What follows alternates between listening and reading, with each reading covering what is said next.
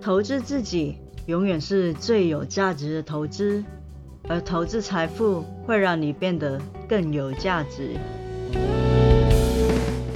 大家好，这里是财富自由的路上，定期为大家带来理财观念与投资资讯，请多多关注哦。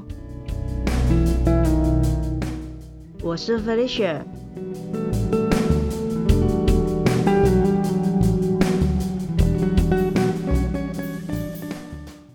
新年快乐，恭喜发财！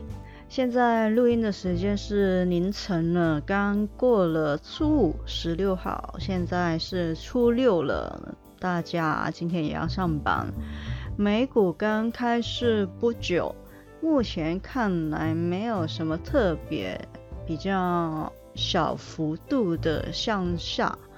那台股停市的这几天来说，外国算是风平浪静，不单是没有什么坏的消息，反而是有一些好的消息。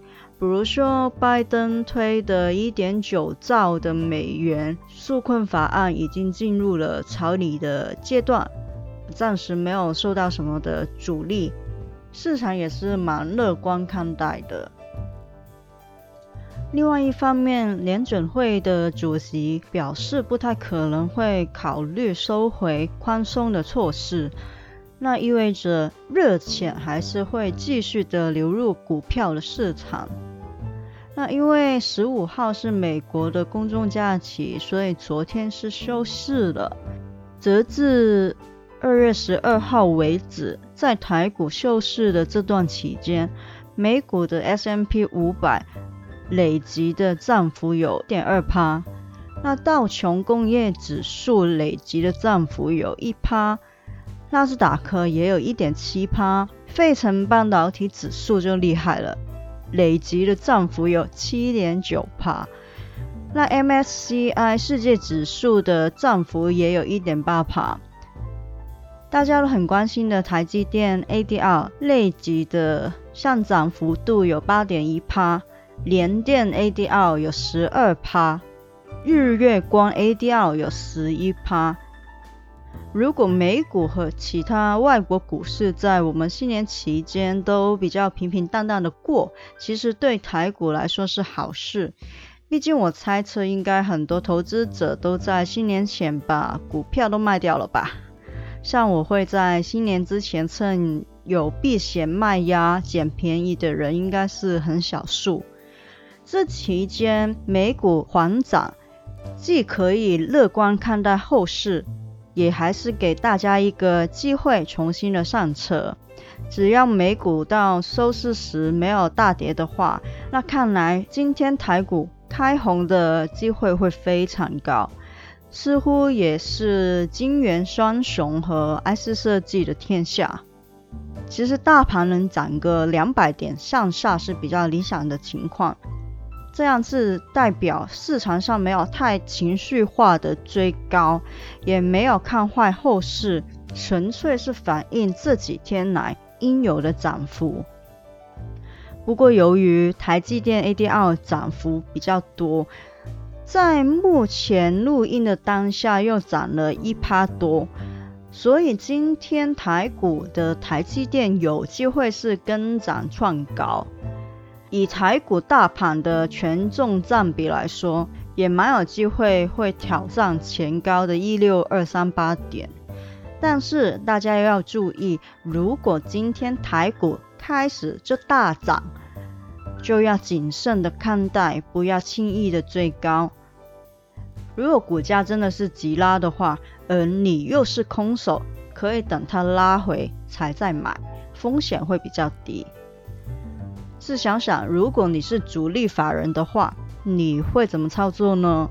主力法人也在新年之前狂卖股票，那就表示他们在年后也得重新买回来。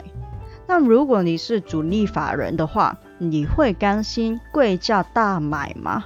会不会积拉之后引散户入市，一两天之后再击杀吓跑散户，然后便宜的吸收散户的筹码呢？当然，这是我的假设，并不一定会实现，仅供参考。有些朋友说新年台股没有开市有点无聊啊，我就笑说，这你就知道买美股的好处了吧？新年期间，美股的财报周也差不多结束，很多公司的财报都交出比预期好的成绩。在之前 Art 的报告整理那一集，我就有提及过 Unity。那 Unity 这一次的财报也是优于预期的，不过因为预期获利成长会放缓，毕竟疫情的红利也吃的差不多了嘛。所以在财报公告之后，股价跌了一波。看到它股价跌下来，虽然本身我就有一点点基本的持股，但还是很开心啊，因为可以用更便宜的价格再加码买多一点呐。另外，Tesla 受到中国政府的监管部门召见，以及被德国当局要求收回一点二三万部 Model X 的影响。股价也跌回了四字头，所以我也买了一点点。